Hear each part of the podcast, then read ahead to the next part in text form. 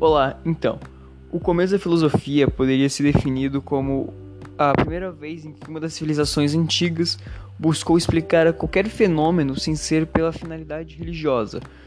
Os primeiros filósofos gregos nos consideravam detentores da verdade, mas sim amigos do saber, como é, está na etimologia da palavra filosofia eles buscavam explicar o mundo de uma forma um pouco mais científica, buscavam explicações lógicas para os fenômenos naturais.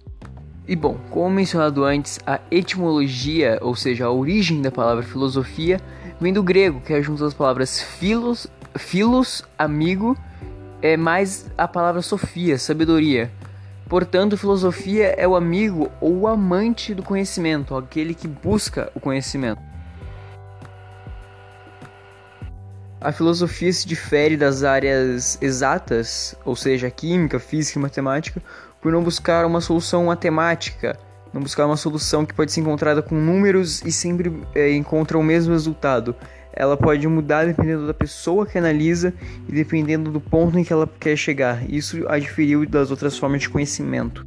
A filosofia se desenvolveu quando os cidadãos gregos podiam ir nas praças para debater e isso geralmente se tratava dos, de homens com uma idade um pouco mais avançada e possuíam escravos, ou seja, eles não, eles não precisariam realizar todas as suas tarefas domésticas, realizando quase nenhuma ou até nenhuma tarefa em casa.